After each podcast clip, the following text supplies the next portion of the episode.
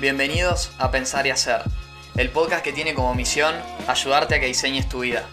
Si estás acá, es porque crees que el potencial humano es no solo suficiente, sino totalmente superador para tomar el control de tu vida y hacer tu camino. En el podcast buscamos presentarte las historias y los consejos de personas que se animan a desafiar su realidad y diseñar su vida. Hoy hablamos con Juan Villani. Después de terminar el colegio, arrancó ingeniería informática un tiempo después la dejó y se metió en el seminario, que también dejó luego de cuatro años para graduarse finalmente de administrador en la UCA. Fue pionero en interesarse por la tecnología cuando era raro tener buen servicio de Internet. Todavía en el colegio creó una plataforma con alcance latinoamericano para intercambiar equipos del FIFA que la gente creaba cuando no existían aún las ligas locales en el juego. Entendiendo el potencial de Internet, en 2009 se asocia con los fundadores uruguayos de Pedido Ya para traer el servicio a Argentina y empieza a tocar puertas de restaurantes intentando convencerlos de que se sumen a la plataforma. En los primeros días, cuenta que incluso les programaba las páginas web a cambio de que se abran un perfil en pedido ya. Luego de un paso por Falabella como Product Manager del e-commerce, funda en 2012 junto a un amigo DJ del colegio, Bantrack, el Spotify de las tiendas comerciales. Una vez más, Juan vive el futuro de la tecnología y aprovecha la oportunidad y en meses Bantrack recibe apoyo y financiamiento de incubadoras e inversores internacionales. Hoy, años después, Bantrack musicaliza desde hoteles como el Four Seasons hasta comercios como Levis y Billabong y restaurantes como Domino's Pizza.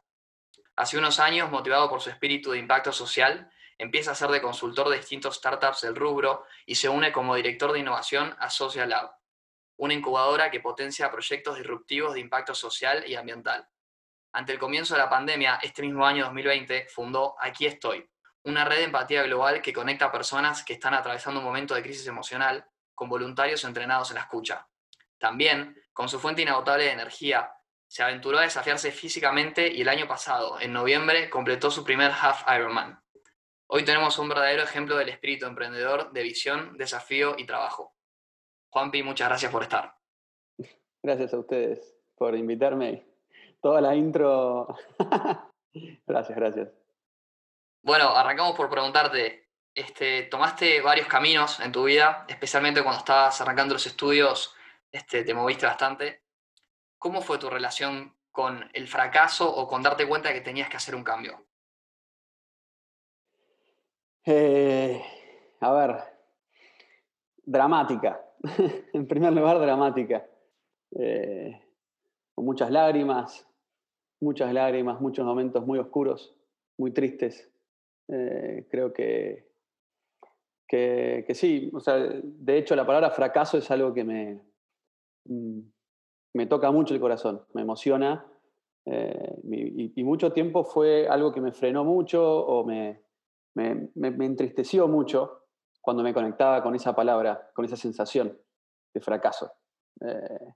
Fracaso en todo sentido. Me acuerdo empezando por el colegio. Yo, el colegio era, estaba dentro de los peores. era de las peores notas, los que me llevaba, me podía llevar un, un año, me podría haber llevado siete materias, ocho materias, me llevado materias a julio, eso era un fracaso, eh, fracaso con parejas.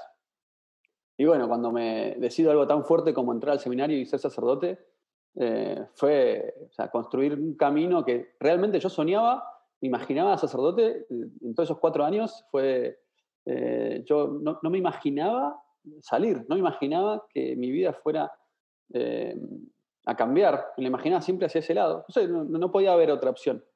Em, y de repente empecé a ver otra opción y empecé a darme cuenta que, no, que, quería otro camino y que no estaba del todo contento y no me proyectaba tanto. Pero de repente mirar para atrás y decir, che, pero todo este tiempo invertido lo tiro a la basura. O sea, tengo que volver, pues me fui a vivir afuera y demás.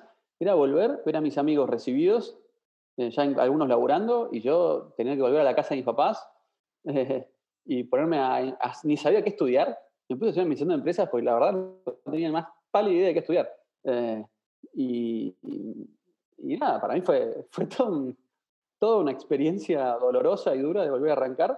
Y así cada una, cada vez que, que fui cambiando, el, el, fracaso fue, fue algo que me, me dolió mucho. Si quieren, en el último tiempo fue que de a poquito empecé a resignificar la palabra fracaso. Eh, y si querés, ya, ya, dejo de decirle fracaso, porque, porque al final del día Em, fracaso sería seguir intentando eh, algún objetivo con respecto a eso y no lograrlo. En realidad, em, al revés, fue todo un, fue todo un logro porque, porque haber, por ejemplo, haber entrado al seminario eh, fue un gran logro de haberme animado, tomé la decisión de seguir ese camino, aprender y llevarme un montón de aprendizajes. Y así en cada, etapa, sea emprendedor, cuando levanté inversión y cuando no logré levantar inversión, igual creo que fue un lograzo eh, animarme a jugármela por lo que a mí me gustaba, eh, por lo que yo soñaba y, y si querés, fue todo un gran camino de confiar en mí, de confiar en las personas con las que construía equipo y de seguir adelante y de confiar en la vida. Confiar en la vida, eh, más allá de que si por acá no va, encontraré las herramientas. Si quieren, al final el aprendizaje es, cada vez que no encontraba, no lograba objetivo, o me daba cuenta que no estaba del todo contento con eso, era, che, ¿qué otro camino puede haber que sí logre esto, más satisfacción? Y era dejar, dejar ese camino por otro, pero en el fondo confiando en mis herramientas. Soy capaz, soy capaz de lograr eh, nuevos objetivos en nuevos caminos. Al principio lo veía como un fracaso, como que perdí el tiempo, y a poquito me fui dando cuenta que todo fue una ganancia eh, de vida, de experiencias, de sabiduría, y hoy hay un montón de cosas que me llevo de todos los lugares donde estuve, sea Brandtrack, sea eh, Pedido Ya, sea Em, eh, bueno, eh, el, seminario y así otras cosas, y todo es un aprendizaje, con lo cual ya no le llamo fracaso, em, sino más eh, momentos de aprendizajes y cambios de rumbo. Está muy bueno lo que decís, Juanpi. Muy lindo. Em, la próxima pregunta también va un poco relacionada con, con lo que venía diciendo recién del fracaso. sabiendo que pasaste por un montón de rubros también, es interesante saber o por lo menos qué opinas sobre cómo puede uno tener claridad cuando necesita un cambio. Wow. ¿Cómo uno puede tener claridad cuando lo ve todo, cuando no lo ve claro? Creo que justamente, eh, en realidad, el, organismo humano, somos, eh, somos los seres vivos probablemente que menos eh, somos capaces de detectar que, nos está, que no estamos en el camino correcto. Cualquier animal o otro animal, ¿no? animal no humano, empieza a sentir incomodidad y trata de salir de donde está, cambiar de lugar. Nosotros somos bastante dogmáticos o fundamentalistas, ¿no? como queremos, eh, negamos que, hay cosas que no nos están haciendo bien. Eh, y por eso al final del día, por negar que no nos están haciendo bien determinadas cosas, el cuerpo nos termina pegando el, el, alarma y el aviso. Decir, che, y ahí empiezan las enfermedades, empieza, bueno, el estrés eh, y el surmenage en las personas ya súper hiperestresadas, pero cuando no aceptás que hay algo que va, va, mal, no te está haciendo bien, al final el cuerpo te la termina dando, ¿eh? sí o sí. Entonces, si querés, eh, a veces aprendí por el cuerpo, tuve mucha acidez. Yo llegué en un momento a tener úlceras en el esófago. Eh, y esas úlceras, para mí claramente, eran un tema de nervios que no los pude procesar y no, no me daba cuenta que tenía que cambiar. Y eso, eso fue cuando eh, en el seminario. O sea, bueno, no, no, estaba pudiendo darme cuenta de que tenía que cambiar, tenía que frenar la pelota, decir, che, no, por acá no va, va por otro lado. Tardé más de la cuenta en salir. Esos cuatro años, si quieren, antes ya se empezaba a sentir una insatisfacción, pero yo prefería decir, no, voy a lograrlo, voy a terminar, seguir este camino, y de repente fue un, che, no, va por otro lado. Y así en cada momento. O sea, la verdad es que eh, no es fácil eh, tomar la decisión de frenar y, cambiar y pivotear, sería, pero creo que hoy mi, pensamiento es que hay un detector adentro de uno que es esa, esa molestia, esa molestia, esa insatisfacción. Es bueno, es momento de parar la pelota y decir, ¿cómo, cómo cambio esto? ¿Cómo modifico esto? Y no esperar a que sea una cosa, que, una olla a presión que, pum, termine explotando, porque al final tampoco eh, el impacto va a ser peor en la salud y en, el bienestar. Entonces, a buscar el cambio continuo. Y ahí es donde lo que más aprendí en el mundo de las startups fue eso de fallar rápido. Y eso lo llevo para la vida. Che, tú, empiezo, funciona no funciona, me, acomodo, cómo me siento con esto, no me siento del todo bien, bueno, cambio. al, final, em, no, tengo, por qué estar asumiendo que todo lo que empiezo tiene que ser un compromiso para toda la vida. Es como que ya eh, todo lo que empezás es como un casamiento de por vida pasamos de casarnos de por vida a decir, no, no, no importa, pero después las ideas o los proyectos o los laburos o las profesiones pareciera que sí siguen siendo de por vida. ¿De qué estamos hablando? ¿No? Entonces, bueno, un poco animarme a cambiar es lo que me, me voy tomando la libertad y la flexibilidad de, ir por ahí. Claro, nos estabas contando un poco recién, antes de que arranquemos con la entrevista, nos contabas un poco que estás trabajando con un montón de MVPs ahora. Es un poco eso también, el cambio constante y, ver qué sirve, qué no y, y, moldearte. Claro, o sea, ojo, hay momentos en que está, está buenísimo si te fluye por un lado y seguir y permanecer y permanecer es tan importante y tan copado como también eh, no permanecer y cambiar cuando estás dándote cuenta que hay algo adentro que no va, que no va, no funciona y no funciona y, estás mirando para otro lado. O sea, a ver, van a haber domingos a la noche que la vas a pasar mal, pero si todos los domingos a la noche la estás pasando mal y no querés más volver el lunes a, hacer lo que estéis haciendo y querés que sea fin de semana de nuevo, y todos los fines de semana es lo mismo, una cosa que te pase cada tanto, obvio, y nos va a pasar en todos. No existe el verso de, vivir de lo que amás y, y nunca será eh, un día de trabajo y siempre será disfrute pleno, verso. Ahora, si todo el tiempo estás pasándola mal, eh, che, hay que, es momento de, parar la pelota y decir, che, ¿qué, me está molestando? ¿Cómo puedo cambiar eso? Eso sería como el, punto que, yo trato de mirar conmigo mismo, ¿no? Increíble. Y, pero ustedes con Brand Track tuvieron un éxito muy grande, ¿no? Y este, pudieron venderle a clientes muy importantes. ¿Cómo fue eso? ¿Cómo, lograron arrancar un proyecto y que se convierta en algo tan grande? Qué bueno, che, gracias, gracias por decir todas esas cosas. La verdad es que fracaso y éxito, ¿no? Que, como esas dos palabras que también van de la mano y, trato de, salir de esas palabras también, porque es como, es como hablar de Dios, que cada uno entiende, ¿qué entiende cada uno por eso? Eh, ¿Qué entiende cada uno por éxito y fracaso? Pero igual tomo lo que decís como decir, che, tenían el objetivo de vender, de crear de una idea llegaron a un negocio y ese negocio lograron muchos clientes importantes eh, creyeran ese, en tu servicio, creyeran en tu marca y te contrataran y te pagaran. Con lo cual, eso, total. Pero ¿por qué digo esto? Porque vos me decías eso y me, salía del inconsciente decir, no, no tuve tanto éxito, ¿eh? ¿eh? Porque de hecho, o sea, mi sueño, si quieren, yo cuando empiezo más como en mundo emprendedor y empiezo a enseguecer con las estrellas y fuegos artificiales del mundo emprendedor, era, bueno, yo voy a crear una empresa lleno de un montón de gente, un equipo gigante, y, bueno, o, me lo va a comprar Spotify por millones, o voy a tener una empresa gigante a los Marcos Alperín y, y, demás, y no pasó. Entonces, si vos le decís al Juanpi que estaba empezando Brandtrack, le decís, ¿tuviste éxito? Te va a decir, para nada, fue un fracaso total. con esa mirada, eh, con esa mirada, si querés... Eh, limitada, capaz, o definida. Limitada, ilusa, eh, naif, fantasiosa también, o incluso sesgada y cerrada, ¿no? De que la única forma de éxito es esa, y en realidad confundiendo éxito con plenitud y olvidando que lo más importante va en la plenitud y no en ese, esa fama, que al final yo quería fama, quería fama, ser aplaudido, ser valorado, ser tomado como una persona. Eh, y al final eh, no, no, va por ahí la felicidad, mi felicidad no va tanto por ahí, va más por tener charlas, compartir con personas, disfrutar de, vínculos y, hacer cosas que me gustan. Y en ese sentido, eh, ¿cómo fue, ahora sí volviendo a cómo fue eso? Y fue una experiencia eh, de continuamente, continuamente aprender y cambiar, si querés con esto de la vida, ¿no? Aprender eh, qué funciona mal, qué funciona bien y modificar todo el tiempo, todo el tiempo, todo el tiempo. Y eso fue lo que más aprendí en la aceleradora. En 500 Startups es como que te meten ese mindset. Hoy, hoy se usa mucho la palabra de growth hacking, el, growth mindset tiene mucho que ver con eso, con ese modelo Lean Startup, ese modelo de, tipo, che, eh, aprender a tratar de entender qué puedes aprender de este proceso. Vamos, voy a una reunión, me siento en la, reunión, ¿qué puedo aprender del cliente? ¿Qué, me dice? ¿Qué no le gustó de lo que le dije? Bueno, la próxima, trato de no repetir la palabra que no le gustó. Ahora, en otra reunión, uso otra palabra. Aprendo de mi socio. ¿Cómo hace mi socio que yo no puedo hacer que él le funciona? Bueno, a mí me funciona esto.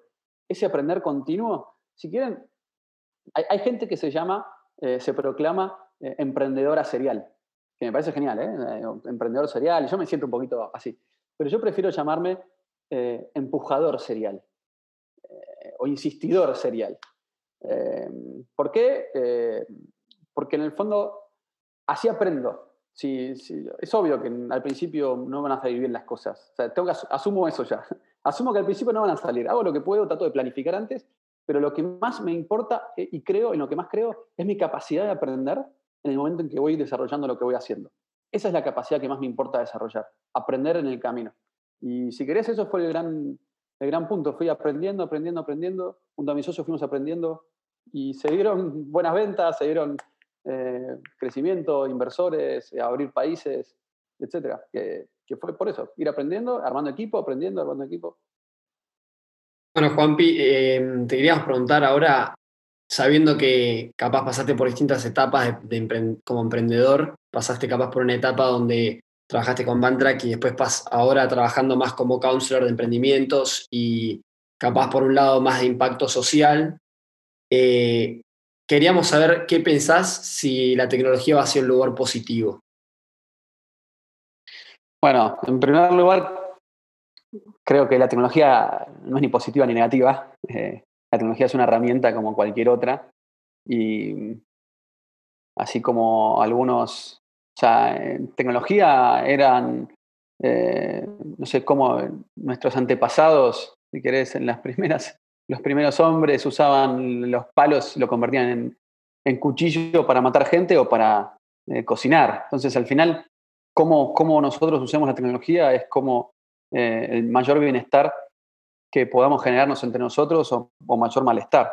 Al final, creo que no vivimos eh, de manera independiente, nadie, todo lo que uno hace impacta en el otro, somos interdependientes unos con otros. Y el desafío es en qué capacidad podamos tomar conciencia de esa interdependencia entre unos y otros y en cómo lo que yo hago impacta en el otro. Si me preguntas a mí, creo que esta conciencia hay una dualidad muy grande, cada vez un desarrollo más del individualismo como premisa básica y que pareciera que tu libertad es tu libertad y hay que respetar tu libertad eh, de una manera donde donde yo hago lo que quiero y como quiero y, cuando quiero. Y por otro lado hay cada vez más conciencia, por otro lado, de la interdependencia, de que todos y eh, lo que uno hace impacta en el otro. Y ahí eh, el debate de cómo, cómo terminarán esos dos mundos encontrando un equilibrio, no tengo idea. Yo lo que quiero es, o sea, no, soy profeta para nada y siento que, o creo que, que, hay varios, varios, varias posibilidades. O sea, lo de Cambridge Analytica es una realidad. O sea, somos muy, muy capaces de ser manipulados los seres humanos. Y es peor todavía. No solamente somos muy capaces de ser manipulados los seres humanos, sino que no tenemos conciencia de lo que somos capaces de ser manipulados los seres humanos. Y al no tener conciencia, eh, creer que no somos manipulados, ese es el peor, es el peor problema.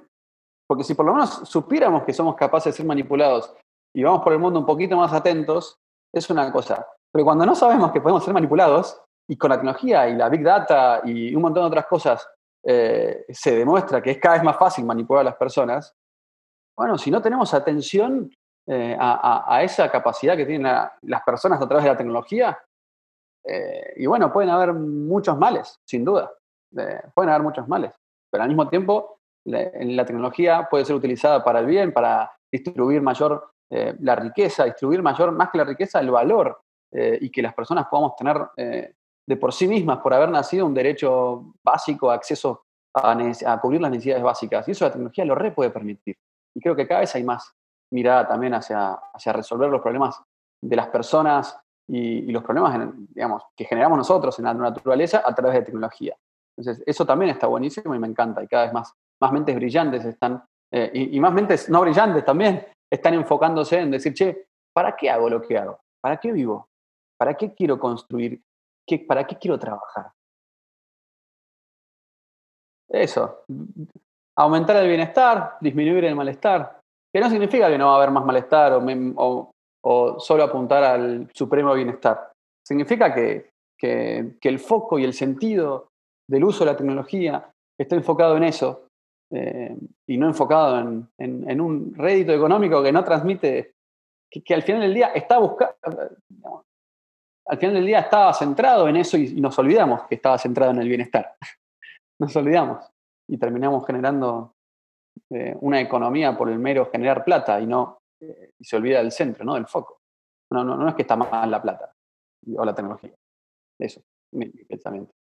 Bueno, Juanpi, queríamos saber ahora cuáles te parecen que son los próximos desafíos para los emprendedores y, en qué rubros ves las mayores oportunidades para los años que se vienen? Uf, eh, o sea, te puedo decir que lo que más veo es que se invierte muchísimo en fintech, en health tech, eh, agtech, de agro, eh, ese tipo de cosas, sin dudas, como en sí mismas, engloban muchísimo. Si quieren, mi invitación, más que nada, más, que decir para dónde va la cosa, es mi invitación, es para dónde te motiva más llevar la cosa. Sería mi, propuesta, ¿no? Cada uno encontrará un, sentido diferente, una motivación diferente, pero, pero sí, eh, si, si, quisiera dejar una pregunta abierta es, eh, si soñás con un mundo mejor, eh, ¿en qué te gustaría ser protagonista de ese cambio? y en eso buscar cómo a través de tu servicio, tu tecnología, sea con tecnología o sin tecnología, pero cómo cómo vos podés ir creando cosas que ayuden a que ese cambio sea posible y sea real. Porque en la medida en que no nos hagamos esas preguntas y no nos eh, busquemos maneras de generar esos, esos cambios realmente a través de nuestras manos, eh, la inercia no logra mejores cosas. La inercia es inercia. Eh, y a veces puede ir para un lado o para el otro, pero cuando nosotros en la inercia hacemos un cambio y dijimos, che, ¿qué puedo aportar desde acá? Bueno, yo apuntaría más a buscar industrias y cosas que resuelven problemáticas sociales y que resuelvan problemáticas sociales que a vos te motiven y que a vos te, emocionen resolver. Eso sería un poco aquí estoy nació por eso. A mí me encanta, eh, me encanta, eh, o sea, creo mucho en el poder de la escucha como un poder transformador, como que muchas personas estamos, sentimos soledad, sentimos mucha soledad y, nos cuesta mucho pedir ayuda. Y nos cuesta mucho contar con alguien con quien abrir nuestro corazón. Y, en ese sentido, quería o sea, creo que hay mucha gente que tiene ganas de abrir su de, de, abrió su espacio para, hacer, para dar escucha, para, para, que su corazón, digamos, para dar espacio al corazón del otro. Eh, mucha gente está haciendo eso, pero solamente es, no, no, hay conexión. Es como con la tecnología generar algo que, que, une esas puntas. Esa persona que quiere dar una escucha y esa persona que necesita esa escucha, y gratuita.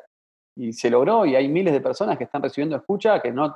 ayer, por ejemplo, estuve chateando con una persona que vive en México, eh, que estaba, o sea, no tenía con quién hablar, no sabe con quién hablar, y que, mm, que, estaba sufriendo por semi-abuso eh, matrimonial y, se quedó sin trabajo. Toda una historia larga, pero emocionante. Y como me decía que ya, haber chateado, haber expresado lo que le pasaba, se siente más tranquila. Eh, le pasé un número de teléfono donde hay donde dan ayuda y ella no sabía que existía ese número de teléfono en México eh, y me dijo que va a llamar, no sé si va a llamar o no, pero son justamente ayuda en ese tipo de casos, pero no sabía que existía eso. Entonces, creo que todos podemos construir cosas desde lo más chiquito, no hace falta que sea gigante, ir creando ayuda. Y Juanpi, en Social Lab y con Aquí estoy, las iniciativas salen primero con la idea de cómo puedes ayudar a alguien y después ven cómo hacen para que se sostenga. ¿Es así? Bueno, van de la mano, en realidad. Eh, y cada modelo de negocio va a tener una forma diferente. Yo soy muy de la política de tratar de pensar y de planear lo mejor posible cómo armar un modelo de negocios con el proyecto que tengas, pero en el caso que no lo encuentres, igual empezá, igual movete y, porque moviendo, como esa frase que dicen, los melones se acomodan en el camino. Moviéndote van a encontrar un camino, van a aparecer cosas eh, y, estoy seguro que, así funcionan muchas cosas porque, lo veo para atrás, miro por la historia y miro muchos otros proyectos, otros emprendimientos que sucede así. Entonces, eh, no es que hay una política de cómo se hacen las cosas. Primero la idea, primero ayudar y después la plata, o primero el modelo de negocios y después, digamos, cada cosa tiene su, cada, emprendedor tiene su historia. Y ahí no, no, no, hay, no hay dinámicas oficiales. Claro. Y yendo al tema de cómo hacer las cosas, vos que estás metido en un montón de, emprendimientos y hablas con mucha gente, ¿cómo haces para mantenerte productivo de una manera saludable? Que es un tema que está muy de moda, ¿no? También debe tener que ver con esto que decís vos de, desde el principio de esta conversación, que es escucharte a vos mismo, eh, ver cómo está tu cuerpo para poder mantenerte productivo, ¿no? ¿Y cómo lo manejas? Bueno, es una muy buena pregunta eh, igual te haría una doble pregunta que es el tema de la productividad. Creo que eh, detrás de la productividad hay un peligro muy grande, eh, es que si, si todo lo orientamos a la productividad nos olvidamos del bienestar. O sea, si querés yo me centraría, sea, siempre en el bienestar y dentro del bienestar, si parte del bienestar es crear cosas, es crear y hacer y lograr determinados tipos de objetivos con respecto a tu negocio, bueno, ¿cómo, cómo cómo mantenerse quizás motivado a hacerlo, cómo... ¿Se entiende lo que quiero decir? Es el tema de la productividad, yo trato de que no sea solo la palabra productividad el, foco, sino que esté más en otros lados, pero sí si querés, que en las horas que le dediques al trabajo, que pueda ser eficiente. Eh, esas, horas eh, invertidas. Ahí, más allá de lo típico, ¿no? meditación, encontrar deporte o otras cosas en la vida que no solamente sea trabajo, eh, en cuanto a lo que es trabajo, en cuanto a lo que es trabajo, ahí es súper súper clave eh, cada vez que vas haciendo cosas, mirar para atrás, planificar semana a semana. Hay, modelos como los Agile, que yo lo recontra recomiendo, o sea, metodologías ágiles para generar dinámicas de trabajo súper ágiles. Al final del día, lo súper mega recomiendo. Creo que esa, las metodologías ágiles son lo mejorcito que yo vi hasta ahora para mantenerse, si querés, productivo pero sabiendo que lo importante no es ser productivo, para mí lo importante es, el bienestar, y pero dentro de lo que es el trabajo, eh, con eso ya, sabes que todas las semanas, todos los martes o los lunes volvés a ver, planificar la semana, tenés objetivos de largo plazo, pero también de mediano plazo y también de corto plazo, donde el foco no está en los resultados finales, sino los accionables. Los accionables vistos como, bueno, esta semana no es que tengo que vender, eh, tengo que lograr 10 ventas. Esta semana tengo que hacer 100 llamados, que no es lo mismo. La presión interna no es la misma hacer 100 llamados que lograr 10 ventas. Es diferente, porque hacer los 100 llamados después te puede cantar en 10 o 20 ventas. Pero hacer llamados es lo que vos podés hacer, lo que está en tus manos. No está en tus manos vender. O que el otro, que el otro decida comprar. En tus manos está llamar y mejorar la metodología y aprender en ese camino. No sé si responde a la pregunta o me fui para otro lado. No, no, me encantó. Y capaz que yo ahora me voy un poco para otro lado, pero veo que hablas mucho del tema de no pifiarle al foco desde que eras chiquito que decías, soy un fracasado, ¿por qué? Y en realidad eso era una forma de definir que era ser un fracasado que por ahí no te servía. Y lo mismo está diciendo ahora. Y yo me pregunto, que me vengo pensando durante toda la conversación, si es algo que tiene que ver con tu camino espiritual. Y si en algún momento hiciste un clic este, de cuando eras chico a, como sos ahora, para tener más éxito, pero en la forma que decís vos, que es sentirte más completo. Eh, ¿Hiciste un clic ¿O cómo fue? Eh, está buena la pregunta. Me encantaría decirte fue acá, fue allá. Eh, creo que es todo progresivo, o fue progresivo. Mi, forma, mi cambio de foco. No digo que mi foco sea el perfecto, pero mi cambio de foco fue progresivo. Eh, una vez, una persona, una vez que, lo, graficó muy, lo graficó tan bien que lo usé siempre como un parámetro, que le hablaba ¿no? del, una, o sea, doble, doble eje, ¿cómo se llama? XY, ¿no? Pero doble, cuadrantes donde por un lado tenés la lógica éxito-fracaso, eh, ¿no? lo que hablábamos antes, fracaso y éxito, pero por otro lado está la lógica plenitud-vacío. Y lo graficó tan fácil, tan fácil, que si vos puedes tener éxito o fracaso, pero plenitud y vacío, eh, fracasado con plenitud, exitoso con plenitud, exitoso fracasó desde la lógica, no, no, y, fracasado exitoso con, vacíos. Entonces, pero eso siempre me sirvió, eso fue como a los 24 años, en una escuela de líderes, que fui, que lo vi y lo vi tan claro, que quizás eso me ayudó a, volver siempre a ese eje. ¿A cuál es el eje que, me está guiando en esta vida? ¿El éxito, fracaso o la plenitud del vacío? Entonces, cuando me conectaba con la plenitud del vacío, que no significa que desde ahí no tuve más, más vacío, tuve un montón de etapas o momentos de pregunta, decir que esto me está llenando no me está llenando. O sea, por eso me cambié al mundo de impacto social me cambié el mundo de impacto social porque yo me di cuenta que ya, ya se llegó al llegó al límite eh, mi energía que yo estaba disponible para invertir en hacer negocios que no estuvieran resolviendo problemáticas sociales o ambientales. Era como, hasta acá llegó. ¿Que puedo hacer cosas que no estén enfocadas en eso? Sí, puedo hacerlas y de hecho estoy haciendo algunas cosas, pero que, que tenga energía disponible para invertirla en cómo la tecnología puede resolver resolver problemas ambientales o sociales tiene es, clave ya hoy para mí. Y eso, pum, me, me, devolvió de nuevo energía. Y cuando hablo de energía, esto de... o sea, y más que, hoy, hoy más que plenitud y vacío, hablo más de, de, una energía que fluya dentro mío. ¿no? Y no estoy hablando acá de, de, de nada New Age. O sea, simplemente es conectarme con ese cuerpo adentro mío o ese cuerpo que, que cuando estoy lleno de energía es porque estoy motivado y esa motivación porque tiene un sentido profundo. Y ese sentido profundo es porque me da sentido y ese me da sentido porque me llena al final del día. La forma fácil de detectar es esa energía interior que me impulsa a seguir, a seguir, a seguir creando y donde el foco no está neuróticamente en la plata, o el foco no está neuróticamente en el éxito o el aplauso, sino el foco está en, che, el viaje me está gustando, el viaje, el viaje está, está, está nutriendo mi vida y nutriendo a los demás que están alrededor, pumba, eso, eso si querés, es como lo que a mí me cambió. ¿Y el half Ironman sería como una metáfora de todo esto? A ver. Eh, o sea, eh, para mí el triatlón, si quieren, pasé una etapa de mi vida muy difícil, pero ya más en lo afectivo. Me separé el año pasado. Y para mí el triatlón fue eh, un espacio de, enfocarme en un objetivo súper concreto de, deporte que a mí me encantaba y me hizo muy bien. Em, creo que, la magia del triatlón es eso, es tener diferentes cosas, no estar repetitivamente haciendo lo mismo, pero eh, en conexión con el cuerpo, hay cosas que son, en el triatlón es mucho más eh, de, resistencia que de super sprints y, quemarse, ¿no? Es algo más como gradual, proceso, con el tiempo. Con lo cual, o sea, por ahí lo puedo relacionar, Que, no es más como una velocidad rápido y ganar. Y además, lo lindo del triatlón es como no competís con nadie. Entonces, es un disfrutar del viaje. O sea, ya, era, ya he disfrutado y disfruto de salir a correr. Entonces, nada. Está muy bueno, muy bueno lo que decís, Juanpi.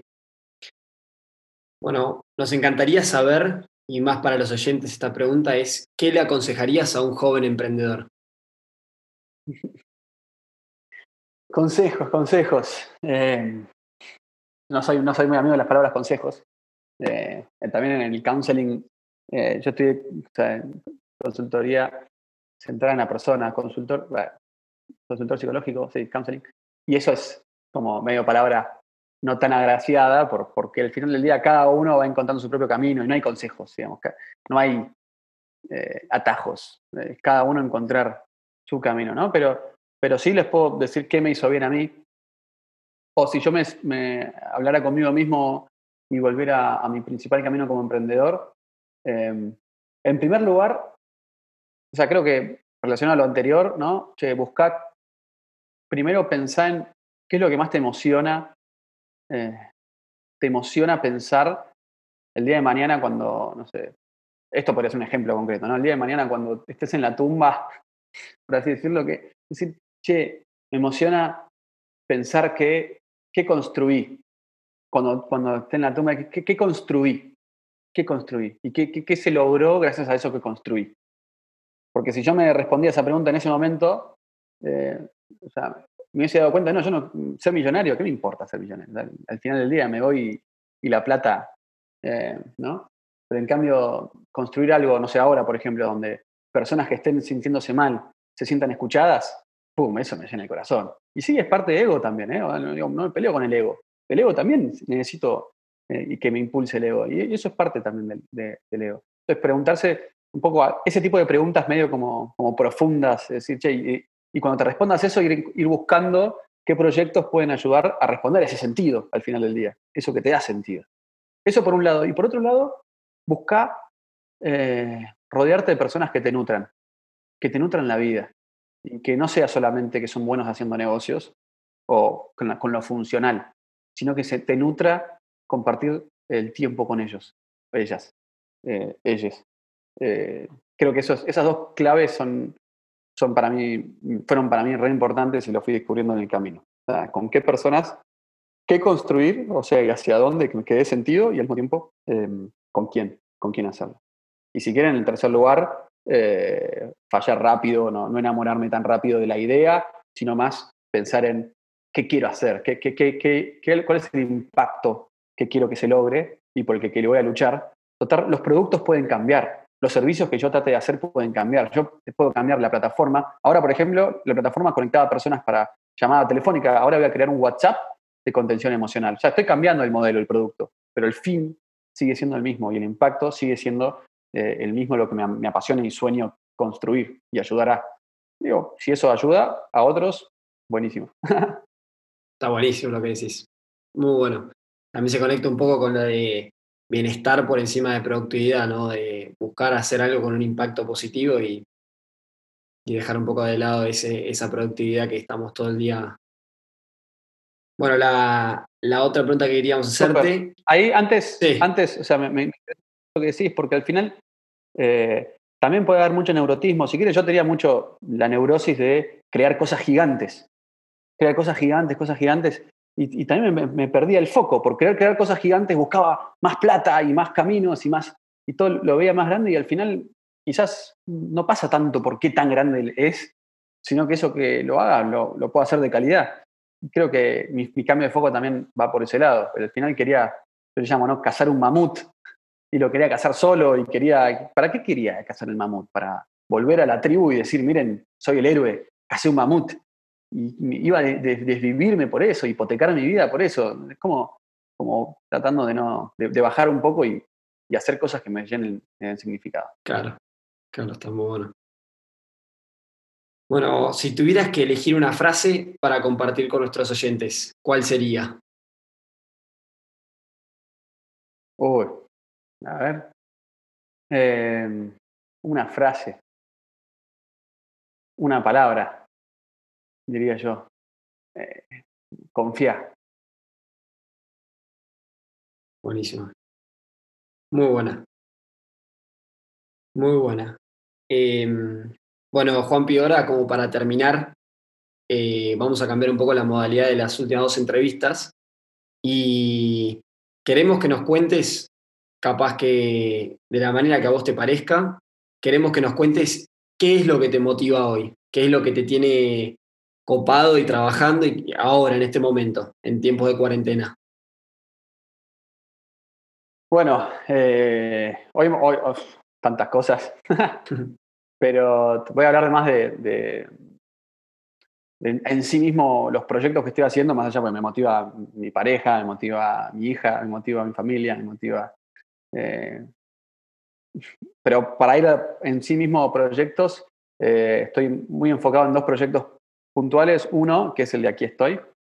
Eh, me motiva muchísimo poder, eso, ir, ese, ese, viraje que estamos haciendo ahora hacia un WhatsApp de contención emocional para que cualquier persona en cualquier lugar le esté pasando mal pueda, por, pueda mandar un mensaje a un WhatsApp y del otro lado tenga un humano que le esté dando escucha por texto, ¿no? Pero, pero escucha y, y, dándole algún tipo de orientación, si es un tema de derivarla a un número telefónico que existe en su ciudad o en su lugar. Eso me motiva mucho a que eso, eso suceda, que eso crezca, que, eso, que hayan personas que estén pasando mal y puedan conseguir un espacio para, para ser escuchados. Y por otro lado, estoy muy motivado con un, un proyecto de, de, estoy creando una academia de growth, o sea, una academia para, para enseñar a emprendedores, ayudar a emprendedores para que puedan eh, ejecutar tácticas para, para escalar sus negocios, pero en el fondo para, para, aprender las principales tácticas de growth que existen, en, que existen, que se aprenden en aceleradoras o se aprenden más en, nichos súper específicos de Internet y no todos lo conocen. Creo que eso va a ayudar mucho también a, pymes que, le están pasando mal por la crisis o la pasaron mal para que, que, aprendan algunas tácticas que no todos lo conocen y eso ayudará a que también un poco la, la economía prospere. Sería, me motiva mucho también llevar ese conocimiento que, a veces no, no, es tan conocido y es muy simple de ejecutar, muy simple de ejecutar eh, caminos de, escalar el negocio. Y fíjense cómo me estoy metiendo, vuelvo al mundo de los negocios, la plata, y, pero me ha significado porque encuentro un camino que, creo que da bienestar también. Buenísimo, buenísimo. Me alegro mucho que, sigas trabajando con todo esto, porque la verdad que ya viendo todo tu pasado y ahora escuchándote, la verdad que te deseamos lo mejor.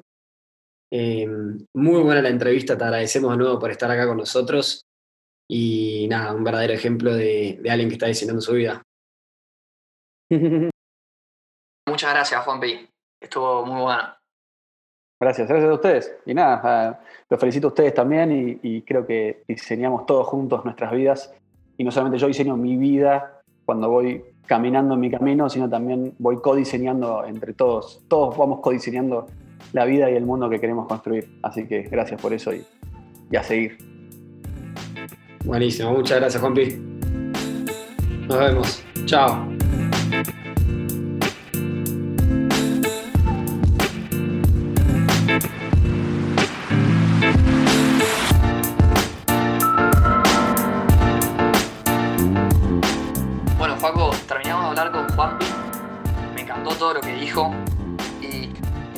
A lo que él comentaba, ¿no? De cómo el sufrimiento viene muchas veces cuando tenés el foco mal. Y generalmente cuando lo tenés mal y lo tenés puesto en algo que no puedes controlar, ¿no? Por ejemplo, qué es lo que opinan los demás de vos. O por ejemplo, si tenés fama o no. Me hace pensar en los budistas. Y seguramente en muchas otras culturas, ¿no? Pero como los budistas dicen muy claramente que el sufrimiento viene cuando te pones mal por cosas que en realidad están fuera de tu control. Yo me quedé un poco también con lo que dijo de el bienestar por encima de la productividad que él en, varios momentos menciona la inercia y cómo la inercia te lleva, o la sociedad, el bienestar económico te lleva a hacer cosas que capaz no tienen el impacto social que, que buscas. Y me quedo también con una de las frases que dijo que una vez que estás en la tumba, capaz tenés que ver si lo que hiciste a lo largo de tu vida o lo que dejaste es positivo para la sociedad o no y, y capaz poner encima, por encima del bienestar más que la productividad en el día a día recontra. Y volviendo a ese tema, hace poco leí Zero Marginal Cost, que es un libro de Jeremy Rifkin, que habla de cómo el capitalismo eh, va a fracasar teniendo éxito. ¿Qué significa? Que el capitalismo es un, es un, sistema de competencia donde la gente compite por hacer algo cada vez más barato para poder acceder a, a más consumidores. Y yendo a, los, a que los productos sean cada vez más baratos, eventualmente van a costar cero y se va a terminar el capitalismo, que es la competencia. Y lo que dice es que el sistema social que se, económico y social que se viene es el Collaborative Commons, que es que la gente haga las cosas no por un bien económico, sino porque tiene ganas y está bueno. Por ejemplo, el arte o el deporte.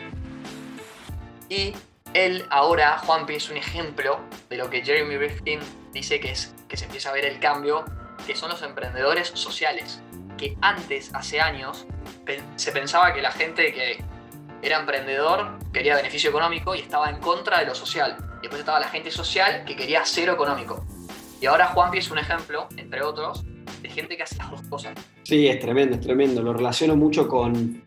Justo con, con Juanpi tuve la suerte de hacer un, un curso hace poco, al principio de año, cuando arrancaba la cuarentena, un curso sobre que se llamaba Hacer con sentido.